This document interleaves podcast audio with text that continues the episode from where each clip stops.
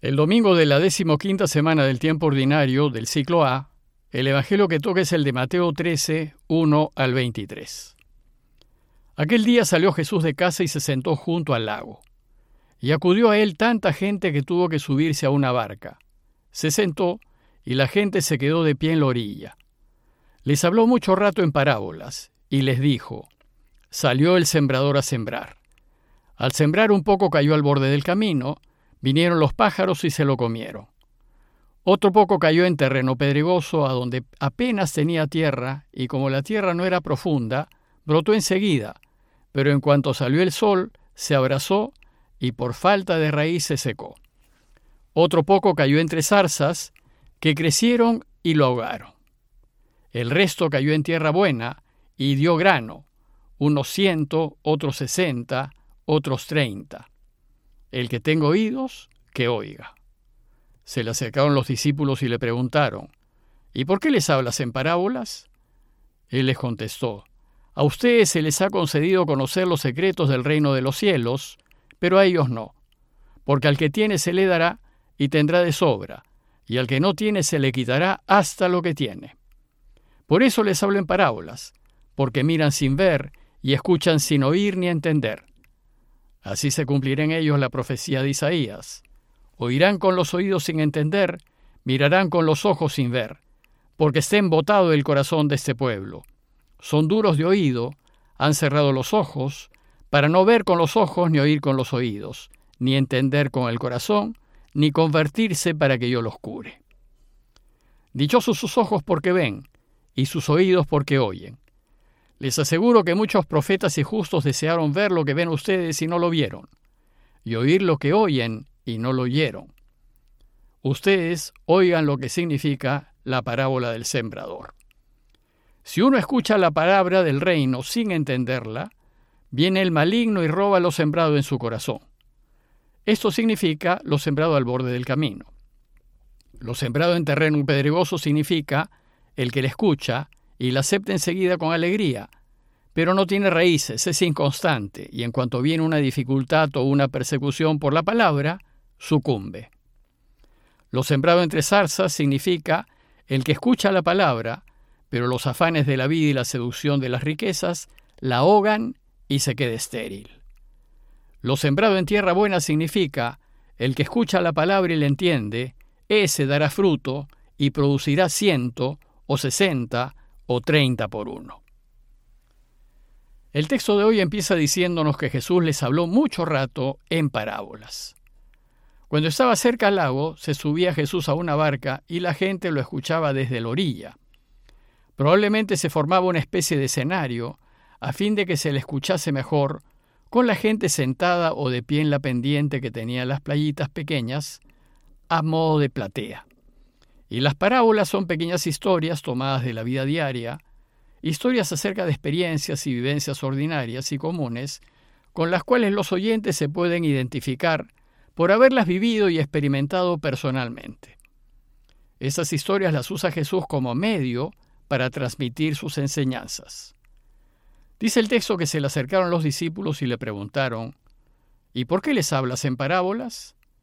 Jesús les respondió diciéndoles, les hablo en parábolas porque miran sin ver y escuchan sin oír ni entender. Es decir, la razón para hablarles en parábolas es que el pueblo tiene embotado el corazón y no se da cuenta de la realidad. Y entonces le cita al profeta Isaías 6, 9 al 10. Oirán con los oídos sin entender, mirarán con los ojos sin ver, porque está embotado el corazón de este pueblo. Son duros de oído, han cerrado los ojos, para no ver con los ojos, ni oír con los oídos, ni entender con el corazón, ni convertirse para que yo los cure. Jesús considera que la gente vive distraída con las cosas de este mundo, interesada en lo superficial, en lo aparente, y solo por aquello que excita sus sentidos, música estridente y exótica a todo volumen, escenarios llenos de humo y luces cambiantes y llamativas, reality shows, posturas extravagantes, en donde todo se juega en formas, sensaciones e imágenes. Esto es lo que atrae a muchos. Desgraciadamente la mayoría no está llamada a reflexionar ni a pensar en la vida. la viven automáticamente guiados, como corderos, por la moda, la publicidad y las posturas llamativas de influencers. Si bien la mayoría solo entienden el lenguaje que apele a sus sentidos, las parábolas son historias de la vida que sí captan su atención. Y si los oyentes son reflexivos, las parábolas los pueden llevar a darse cuenta de la realidad y a penetrar en el sentido de las cosas. Sus discípulos, solo por el hecho de ser discípulos, son de los que reflexionan la vida, y por eso a ellos les dice, Dichosos sus ojos porque ven, y sus oídos porque oyen.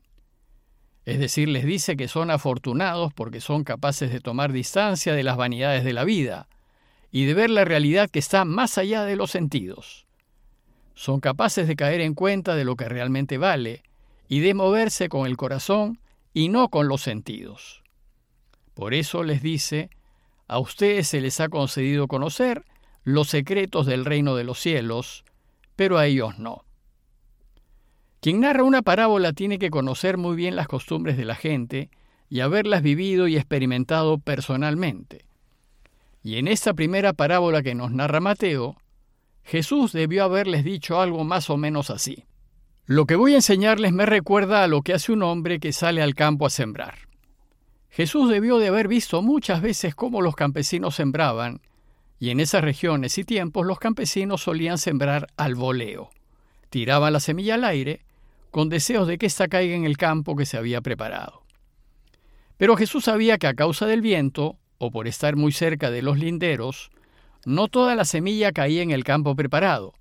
Alguna de ella caía en el camino, o entre piedras, o entre zarzas y espinos, y evidentemente no germinaba.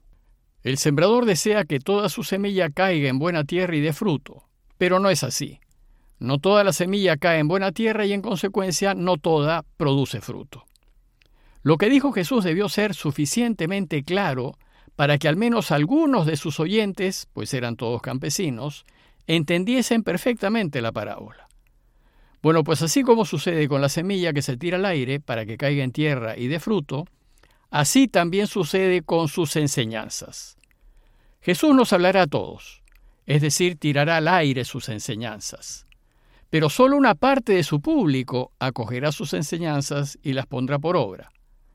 Otra parte de sus enseñanzas, como la semilla que cae en el camino y se la comen los pajaritos, se perderá y no dará frutos porque sus oyentes o no la entienden o no la cogen. Otra parte, como la semilla que cae entre piedras con poca tierra para crecer, se perderá, porque sus oyentes son inconstantes y a la menor dificultad o tropiezo, abandonan. Y otra parte de sus enseñanzas, como la semilla que cae entre espinos y estos ahogan a la plantita, se perderá, porque sus oyentes harán más caso a las tentaciones que ofrece el mundo esos son los más superficiales, pues más que el esfuerzo y el trabajo exigente, les atrae lo fácil, lo cómodo y lo placentero. Jesús busca enseñarnos que con la palabra de Dios sucede lo mismo que con la semilla que se tira al viento. A Jesús le gustaría que sus palabras caigan en buena tierra y produzcan fruto, pues como dice Isaías 55, esto es lo que el Padre desea. Como bajan la lluvia y la nieve del cielo y no vuelven allá sino después de empapar la tierra y de fecundarla y hacerla germinar, así será mi palabra. No volverá mi vacía, sino que hará mi voluntad y cumplirá mi encargo. Pero, desgraciadamente, no es así. Como somos libres, no a todos nos interesa cumplir los deseos de Dios. Y hay muchos que no valoran lo que dice Jesús, y entonces sus enseñanzas se pierden. Recuerden que Dios no nos obliga a que escuchemos su palabra, y la hagamos germinar. Pero el texto dice que sus discípulos, a pesar de ser campesinos, no entendieron la enseñanza, y Jesús entonces se las tiene que explicar. Esto llama la atención, pues acaso para ellos que son campesinos reflexivos, ¿no debió ser evidente por sí misma la parábola? ¿Por qué Jesús debió explicársela? Pienso que la explicación de la parábola es más para nosotros que para ellos, pues los evangelios son catecismos, y Mateo escribió su Evangelio muchos años después de la muerte de Jesús, y lo escribió para que sea leído por otro público y no por los campesinos a los que se dirigió Jesús. Es decir, para un público como nosotros, que no conoce bien cómo se sembraba en tiempos de Jesús y que no sabía lo que podía pasar a la semilla.